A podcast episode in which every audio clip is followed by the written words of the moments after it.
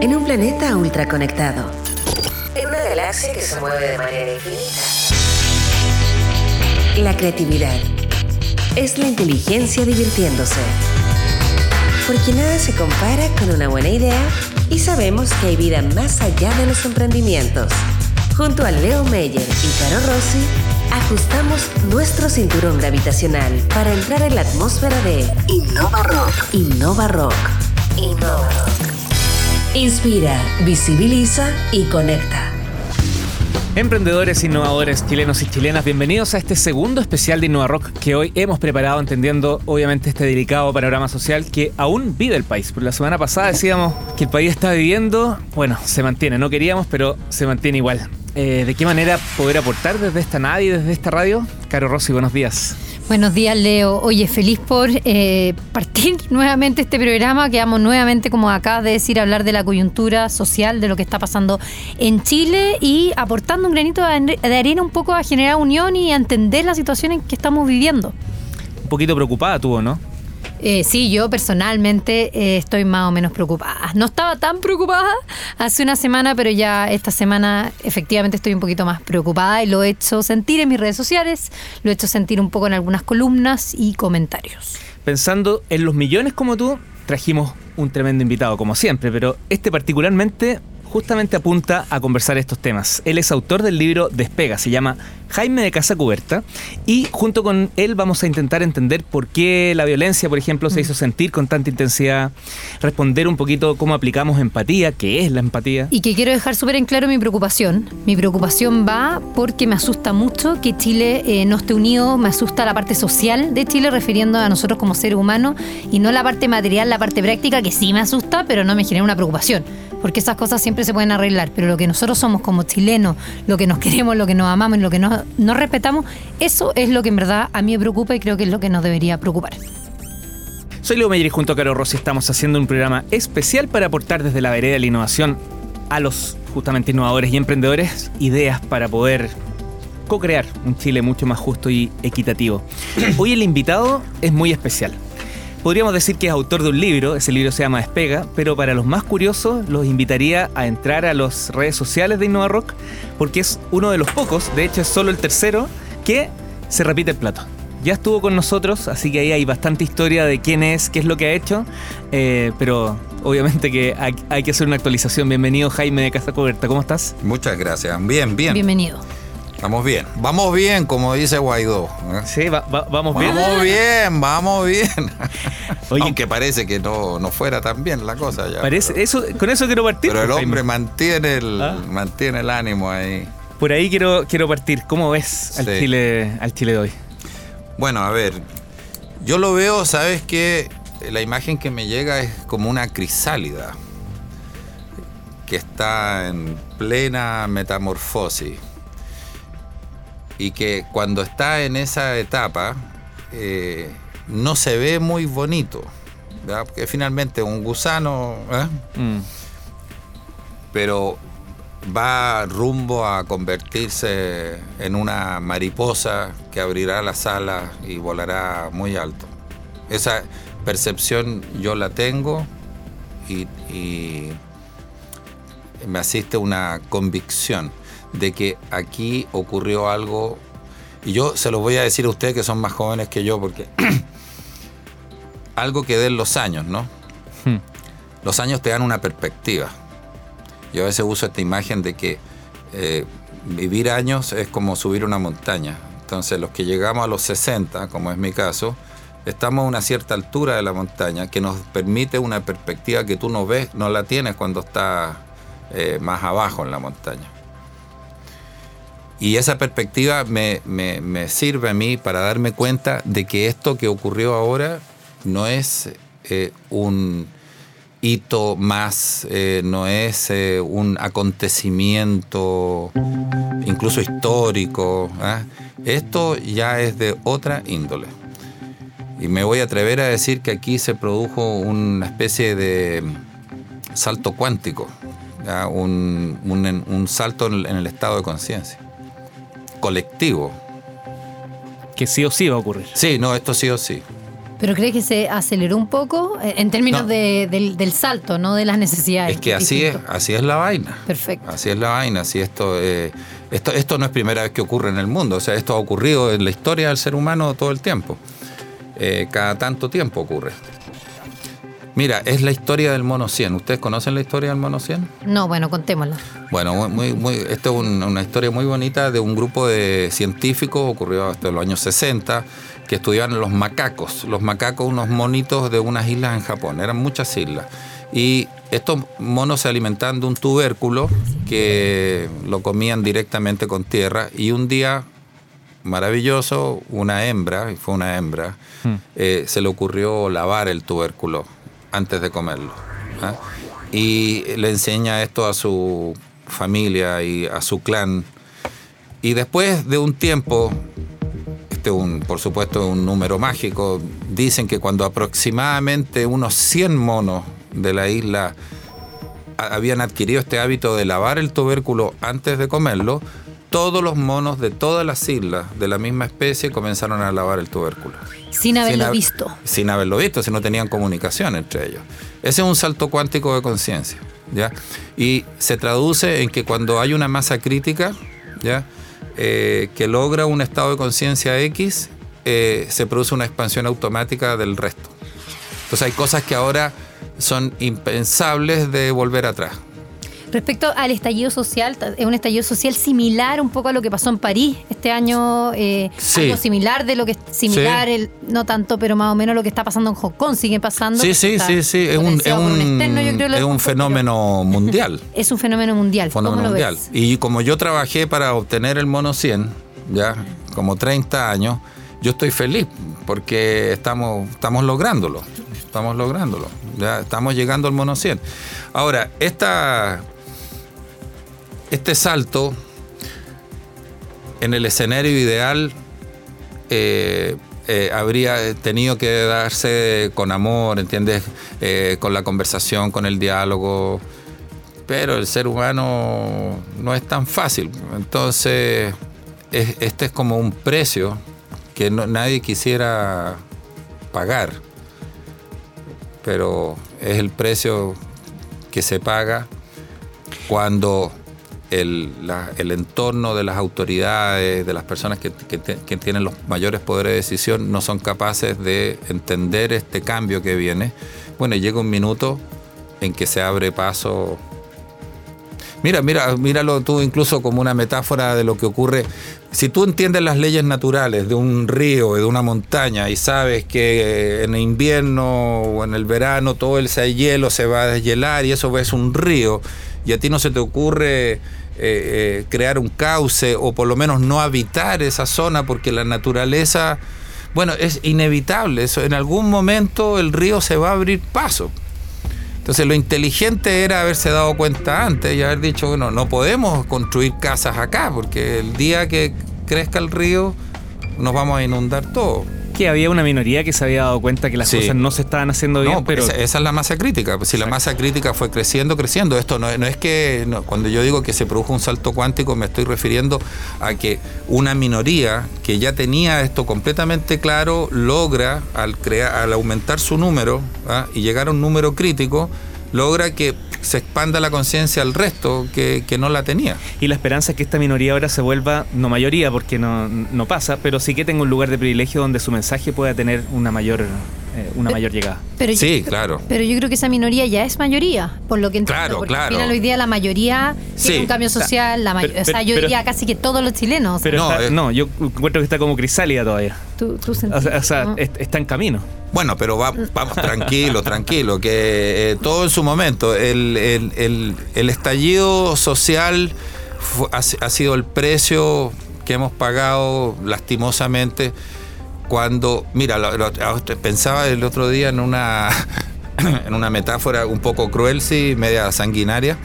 De, imagínate que tú tienes un- una pyme que tiene que ver con una carnicería ¿ya? y tú tienes un empleado y el empleado es el que corta la carne en esa sierra diabólica que yo personalmente jamás en mi vida me acercaría siquiera a una de esas cosas y pensar que hay gente que está todo el Todo día el día. cortando imagínate que a esa persona tú le estás diciendo un año entero cuidado usa el guante de acero ¿eh? Y no te hace caso, y no te hace caso. Hasta que un día se corta un dedo. Y ahí le viene toda la conciencia, ¿ya? Y empieza a tomar todas las precauciones. Entonces, tú me preguntas en ese momento, ¿estás contento, sí o no? Bueno, sí y no, porque yo eh, contento porque ahora el hombre sí tomó la conciencia antes de morir, ¿ya? Pero ¿cómo voy a estar contento sabiendo que el precio que se pagó para que esta persona tome conciencia fue perder un dedo o una mano? Qué lástima, qué pena, qué pena tener que llegar a eso.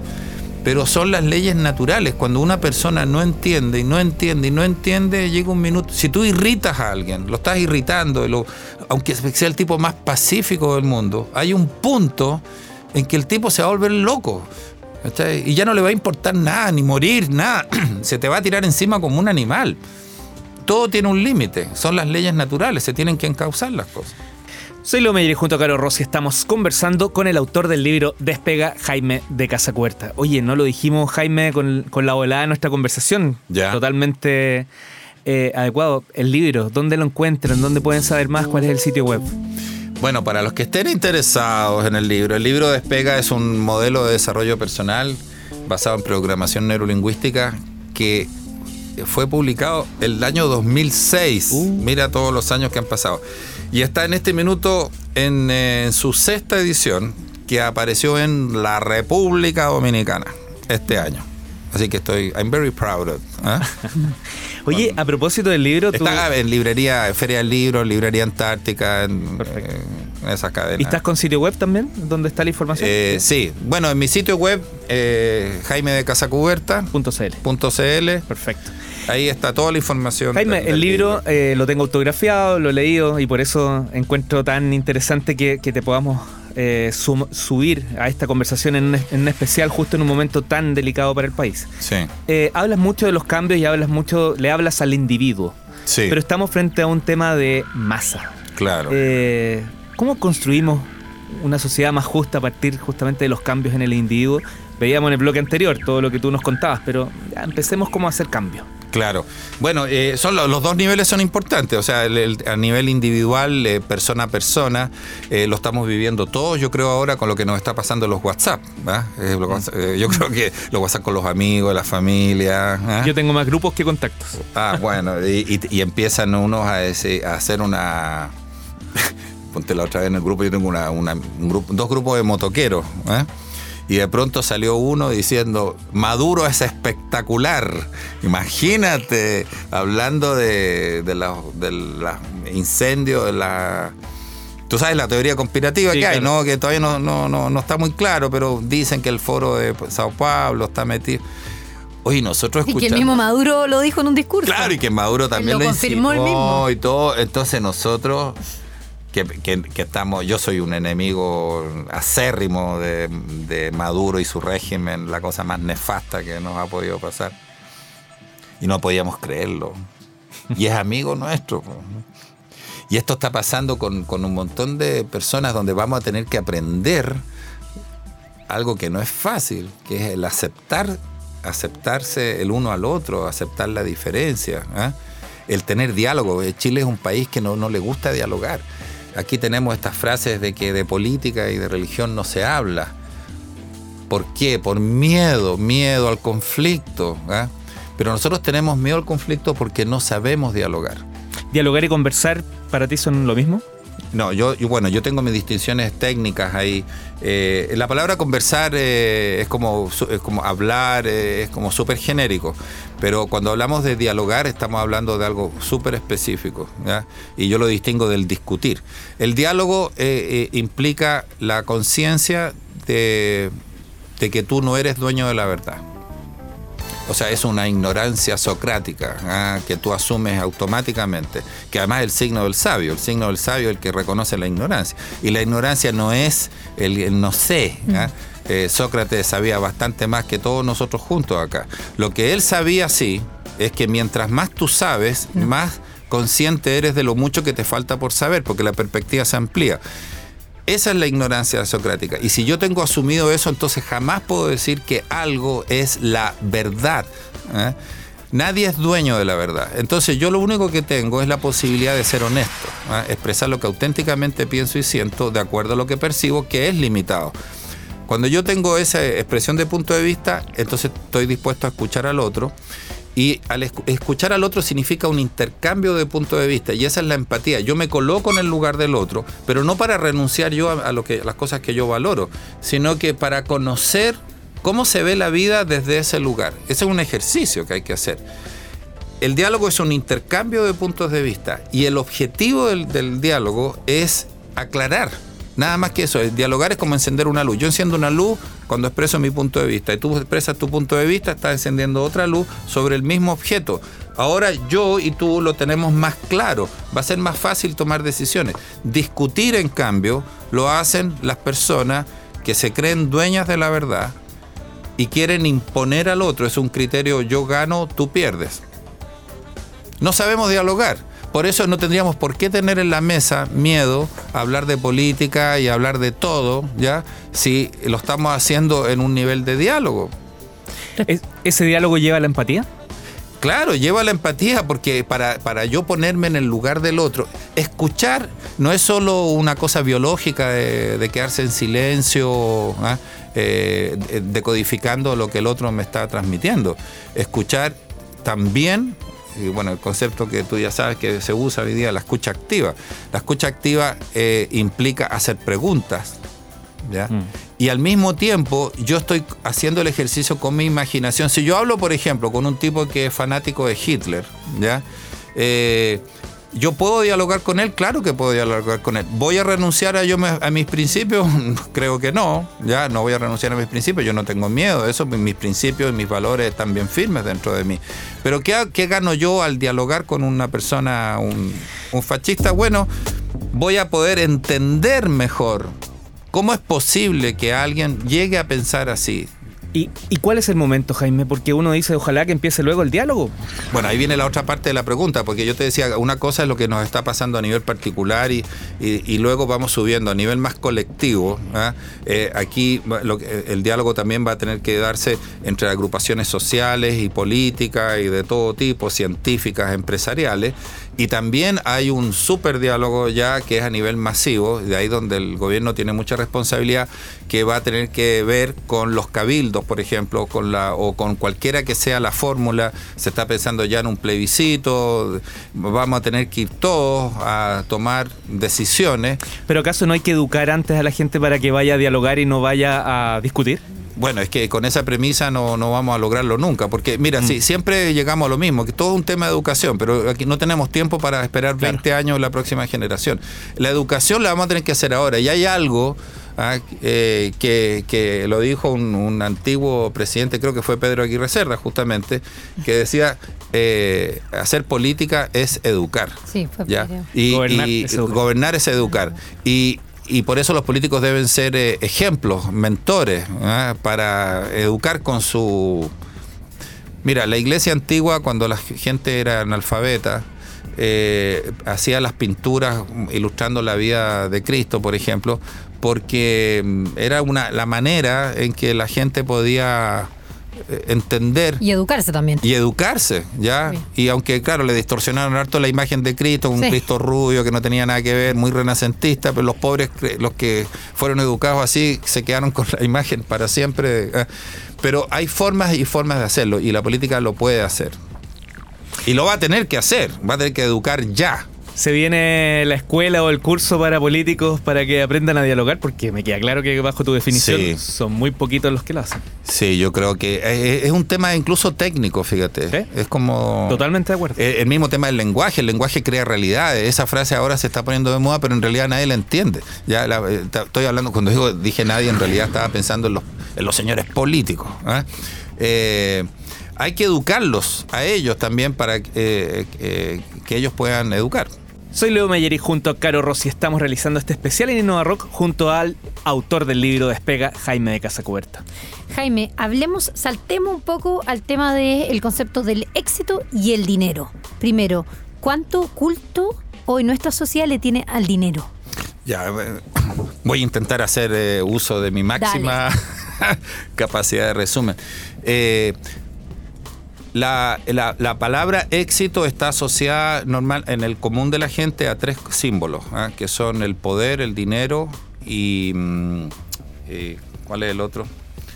Redes, Eh, pues. y fama. Fama. y fama, esas tres cosas. Entonces, las personas que, que quieren ser exitosas eh, quieren tener mucho dinero y después que tienen dinero ya quieren ser eh, famosos también y luego tener poder, poder político, poder lo que sea. Donald Trump es un súper buen ejemplo y lo logró todo. ¿eh? Bueno, ese es el concepto que tenemos nosotros en general, pero la el éxito no tiene nada que ver con eso. Nada nada que ver. Eso también es parte de la educación que hay que dar. La palabra éxito viene de exit, de exitus en latín, que significa salida. Entonces, la- para medir el éxito de una persona, tú tienes que conocer el obstáculo. Ah, El obstáculo puede ser cualquier cosa. Eh, por ejemplo, una persona, no sé, le amputan una pierna, ese es un obstáculo en su vida. Ahora, eh, si ella logra superar ese obstáculo, ah, ponerse de pie y volver a vivir, esa persona es exitosa. Y, y mientras más grande el obstáculo, eh, más exitosa es. Y en el mundo del dinero también puede darse. Por ejemplo, una persona puede heredar, suponte tú, 10 millones de pesos, pero se propone generar mil millones en un año en la bolsa, no sé, el tipo usando todas sus destrezas, es un tremendo obstáculo, ¿ya? Pero lo logra y es exitoso, pero no porque, no porque tenga dinero, sino que porque él, él tenía un desafío, un obstáculo muy grande que fue capaz de superar. Entonces, el que hereda el dinero no, no lo puedes considerar exitoso por el hecho de poseerlo, porque no, No lo logró. no, no, no ha tenido obstáculos que superar. El obstáculo es lo que determina la magnitud del éxito. Interesante. Bueno, eso era con respecto al, Al éxito. dinero. Dinero y éxito está Bueno. unido, pero Bueno, sí. el, eh, si vamos a hablar un poco del, eh, en relación al dinero, otra cosa que nos ocurrió en, ocurre en estas sociedades es una especie de culto al dinero, ¿ya? Pero quiero aclarar que el, el dinero en sí no tiene nada de malo y todos aquí nos movemos también por dinero y queremos dinero. El dinero finalmente es energía, ¿no es cierto? Una- que es una especie de decodificación de el esfuerzo que yo hago tiene un número y yo te lo cambio por otro esfuerzo que tú hiciste que tiene otro número y con eso hacemos el canje. Son intercambios de energía finalmente, de esfuerzos. Así que no hay nada eh, de malo con eso. ¿ah? Y de hecho la cultura occidental, eh, sobre todo por el lado más eh, cristiano, ha, ha- tendido a denostar un poco esta cosa del dinero, como que ser pobre parece que te va a ir mejor siendo pobre que ¿ah? lo que no es así. Yo, ah, entre- bueno, estoy estudiando el Antiguo Testamento también, te- tendría muchas cosas que decir al respecto. El tema no es el dinero en sí, el tema es la codicia. El tema es el estar dispuesto a hacer cualquier cosa con tal de obtenerlo. Esa, ahí está la perdición. Y yo lo podría resumir en la palabra rating. Nosotros hemos vivido la cultura del rating.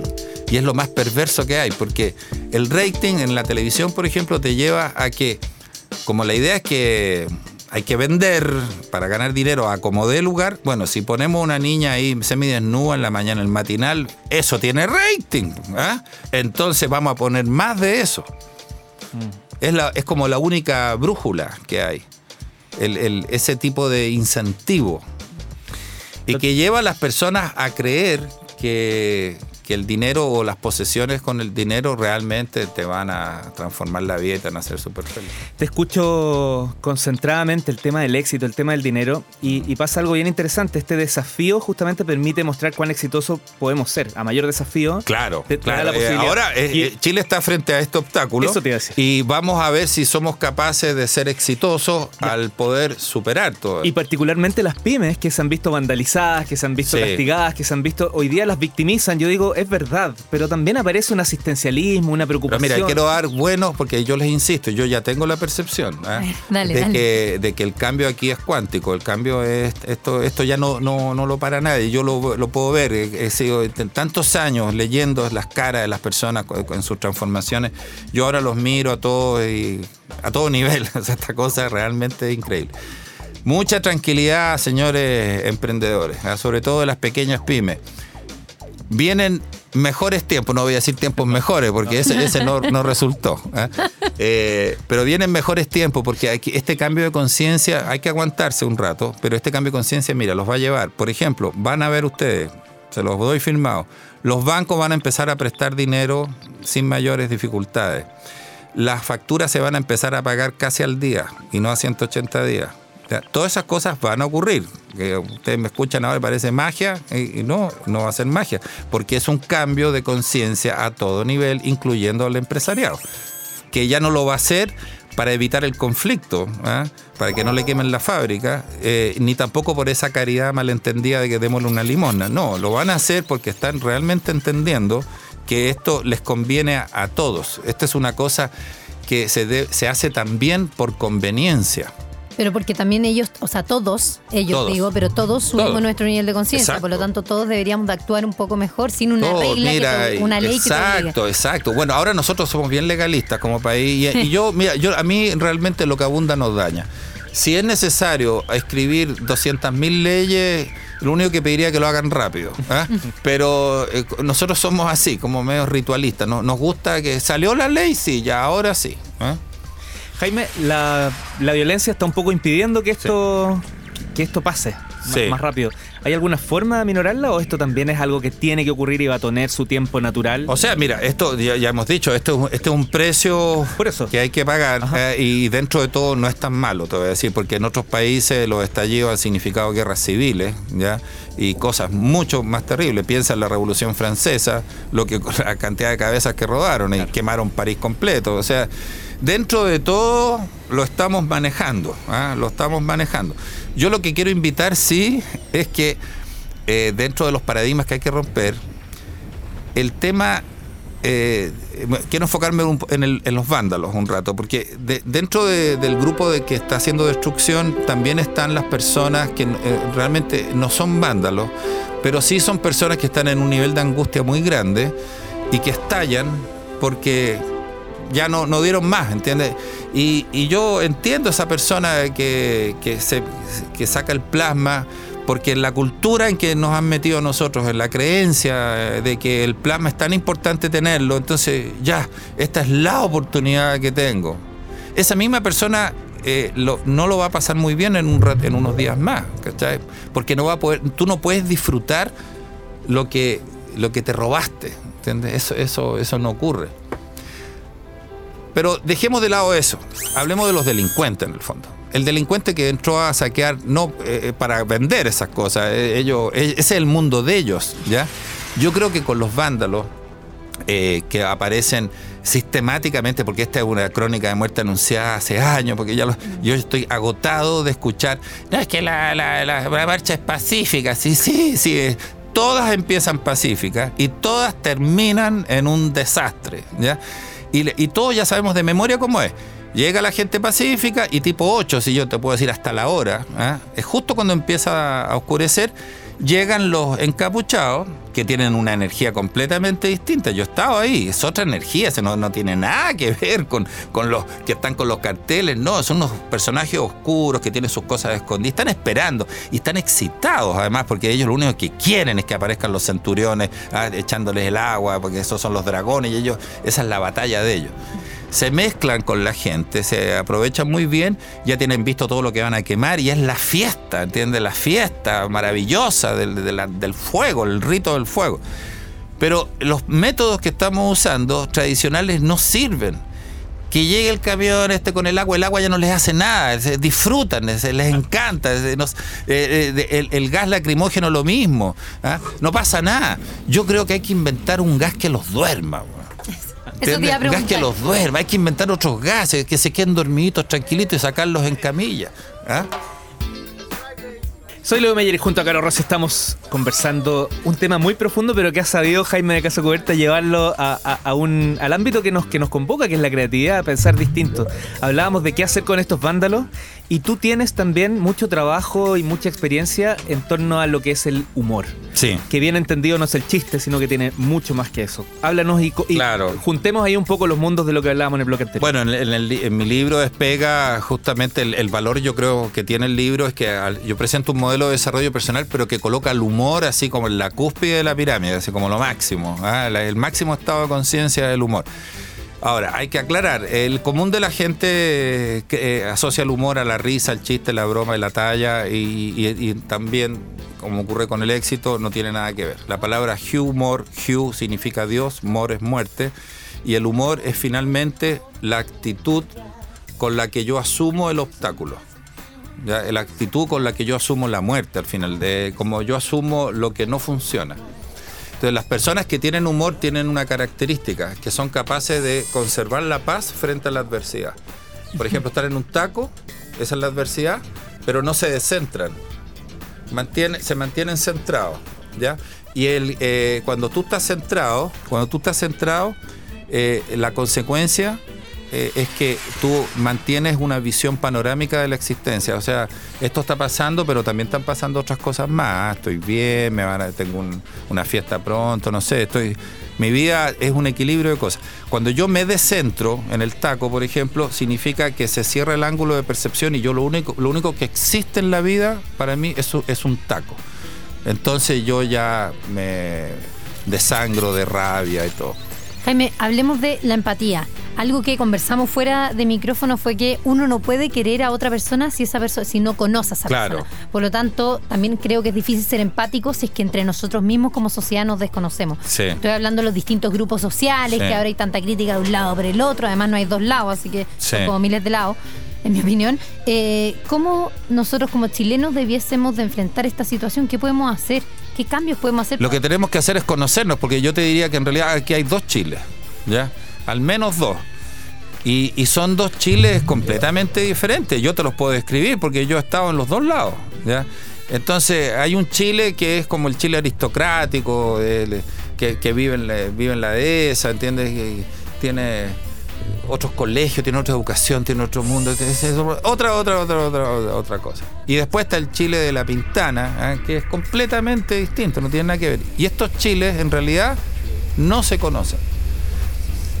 Para hacer empatía realmente hay que conocerse, porque no se puede amar lo que no se conoce hay una historia, bueno, ya no sé, yo no creo que haya tiempo para contar la historia, es una historia muy bonita que ilustra justamente este punto de que no se puede amar lo que no se conoce, pero más bien quiero ir a sugerencias de ejercicios que vamos a tener que aprender a hacer como intercambio quizás en los colegios, de que los niños vayan a conocer la realidad de la Pintana, los de la Pintana vayan a conocer. Vamos a tener que empezar a conocernos para poder apreciarnos. Jaime, ¿tú tienes alguna definición de, de aquello que es como nuestro leitmotiv aquí en el programa, que es la innovación? ¿Se, junta en algún punto de todo lo que has conocido? Bueno, el, eh, yo creo que estamos viviendo justamente una explosión de innovación, o sea, porque ahora va a ser súper necesario el innovar en todo, en todo, desde las fórmulas económicas y ecuaciones hasta, hasta la manera de, de, de manejar a los vándalos, por ejemplo. De manejar a los vándalos, hay que ser súper innovadores.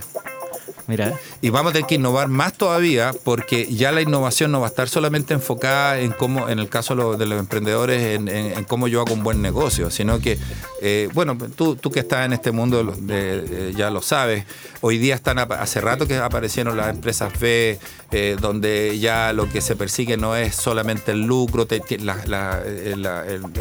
que haber una utilidad social en todo esto. Está este tema, por ejemplo, de que ya vamos a empezar a escuchar ya de que un gerente no puede ganar más de cinco veces el sueldo mínimo, cosas que tienen que ver con, cuestiones hasta morales, ¿entiendes? O sea, de, dar buenas señales. ¿Y, quien nos escucha cómo empieza a hacer ese cambio, ese, ese mindset que le llaman? Bueno, yo creo, yo le recomiendo que lea, que lea, mi libro de Spec. yo no me lo he leído, me lo voy a tener que leer después de sí. No, el libro es bien bueno realmente, no porque lo haya escrito yo, sino que porque ya lleva muchos años circulando y ha sido útil. Eh, hay, hay, un colegio incluso que ya lo tiene como lectura obligatoria. Pero bueno, lo que quiero realmente decir es que para, para generar eso hay que ser proactivo, eh, ir a talleres, eh, leer libros, hacer, ah, yo le digo a la gente, haz algo, haz algo, ponte en movimiento, pero eh, deja de ser el zombie que has sido y, comienza a aventurarte. Tengo una pregunta a nivel de eh, este avance de conciencia que estamos viviendo como Chile. ¿Qué otros países eh, crees que hoy día están viviendo también una explosión de, conciencia? Estamos viendo Líbano, sé que está también con revuelta súper fuerte ahora. No sé qué otro ej- ejemplo ahora, ahora mío. Hong Kong, ya lo mencioné antes, no como país, pero como ciudad. Sí. Eh, ¿En qué estado estamos? La- a nivel latinoamericano también. ¿Hay algo Sí, que tú ves claro. distinto frente a nuestros vecinos? Sí, bueno, eh, mira, yo, yo, no, yo no tengo así en este minuto como un conocimiento exacto de en qué país, pero es una cosa media general, ¿ya? Es como general. Perú ya está empezando a... en Perú en este minuto la televisión está diciéndole a los peruanos y a sus autoridades, ojo con lo que pasó en Chile, porque aquí, aquí está ocurriendo lo mismo. Los mismos abusos, las mismas cosas, el, el modelo o los modelos neoliberales... eh, han tenido este costo enorme, esto puede explotar, entonces están advirtiéndolo. En Ecuador, claro que Ecuador guardando las proporciones, porque ahí el tema del subsidio ese era terrible, pero ya se ven cosas, incluso hasta en Estados Unidos. Yo tengo muchas amistades, tengo familia allá, así que mantengo un contacto y yo te digo que el americano promedio ya está empezando a darse cuenta por ejemplo, empiezan a experimentar vergüenza, Que- vergüenza de, de lo, de lo que hace el propio gobierno, cosa que antes jamás les ocurría, no les importaba nada, pero ahora les está importando. Y se podría abrir un espacio para generar un nuevo modelo que quizás tome algunas cosas buenas del nuevo liberalismo, cambie algunas cosas Es que eso es parte, necesitan- es que eso es parte de, es parte, si lo quieres ver como modelo, diría yo que es parte del nuevo modelo. El nuevo modelo es no tener ningún modelo, es no tener ningún modelo en particular, eh, es no, se, se rompe el paradigma de la izquierda y la derecha, ¿ah? claro. Eh, del, del- del- del- de- el tener razón y estar equivocado. Aquí lo, este es otro mundo. Bienvenidos al mundo tal como debió haber sido siempre. ¿ya? Con Aquí- diálogo, Exacto, aquí todo, aquí todo, todas las cosas se hacen sentándose la gente tranquilamente a, a dialogar con quien sea que está al frente, ¿ya? Y tú vas extrayendo las ideas que son buenas. Y tu, tu interés es aportar. Con desapego también, porque puede ser que la idea que tú des no, no, no, no les sirva a los demás o no lo quieren. no. Tu deber es dar incondicionalmente. Yo vengo acá a entregar mi, mi visión. Si les sirve, bueno, si no, no. Y así entre todos vamos a construir. Y hay que olvidarse de esto del, del modelo. Mira, nos encanta etiquetar las cosas, pero eh, este, esto es una fórmula que hemos usado que hay que revisarla. ¿Ya? Y, empezar a crear nuestras propias fórmulas. Y lo último que quiero eh, que no que se me queda afuera es la tremenda responsabilidad que tiene la televisión y los medios. ¿ya? Aquí vamos a tener que revisar de nuevo todos esos paradigmas. ¿ya? para que la televisión se ponga a la altura de lo que corresponde, porque es un tremendo programador. O sea, lo que la televisión te presentan, esa es la realidad. Entonces, ahí hay un trabajo educativo enorme. Por ejemplo, el, el- el país ya está en condiciones de que se transparenten las cosas, y que nos, nos digan en la televisión, salga el ministro de Hacienda y nos explique la ley de presupuesto. No como explicándoselo a un montón de imbéciles, sino que, eh, y tampoco a unos súper técnicos, sino que decir, mira, eh, Chile en este minuto, el, el 60% de sus ingresos se logra con el IVA. ¿Ok? Entonces, sacar el IVA, olvídate, ya la mitad de los ingresos no los tenemos. Eso, eso la gente lo tiene que entender. Entonces, nosotros te- somos como una casa, te- te- queremos gastar dinero en unas lindas vacaciones en Miami, pero también queremos Pero no continuar. es infinito ese No es infinito, pero esas cosas, ha habido siempre aquí una sensación de una, una elite que cree que los demás son toda una tropa de ignorantes, que para qué le vamos a explicar nosotros al pueblo estas cosas. Y hay otro motivo que podría ser más perverso, es tal vez no conviene explicarlo, ¿ya? Porque tal vez tengan opinión, ¿ah? y esa opinión sea distinta a la, a la mía eh, con respecto a mis intereses. Qué perverso y todo tiene harto sentido.